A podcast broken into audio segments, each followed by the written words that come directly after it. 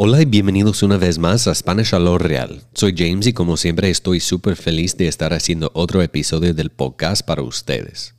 Sé que siempre lo digo, pero es porque es verdad. A mí me encanta hacer este podcast y espero que les guste escucharlo tanto como a mí me gusta hacerlo.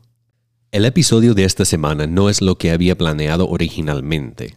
De hecho, hace unos días grabé un episodio muy muy divertido con una amiga mía y estaba bastante emocionado de editarlo y publicarlo para ustedes. Lo grabamos en la madrugada y estaba pensando todo en el día en lo bueno que iba a ser ese episodio. Y esa tarde llegué a mi casa, preparé un cafecito, saqué mi laptop y empecé a editar cuando me di cuenta de algo terrible.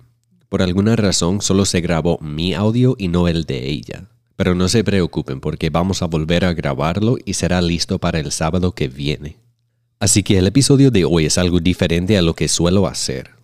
Hace unos días volví a escuchar todos los episodios del podcast ver cómo va mejorando y al escuchar el primer episodio me di cuenta de que como nunca había grabado un podcast antes, la calidad de ese primer episodio no era muy buena. Pero el tema de ese episodio es muy interesante. Se trata de cómo el idioma español llegó desde España a los países de América Latina. Así que decidí volver a grabar ese episodio para que la experiencia de escucharlo sea mejor. Así que reemplacé el audio original y ahora suena mil veces mejor.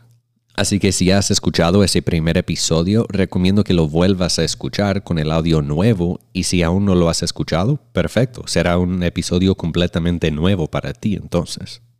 Voy a dejar el enlace de Spotify y Apple Podcasts en la descripción de este episodio o también puedes buscarlo aquí en mi perfil donde me estás escuchando ahorita. Muchas gracias a todos ustedes por escuchar el podcast y espero que les guste la nueva versión de ese primer episodio. Hasta la próxima.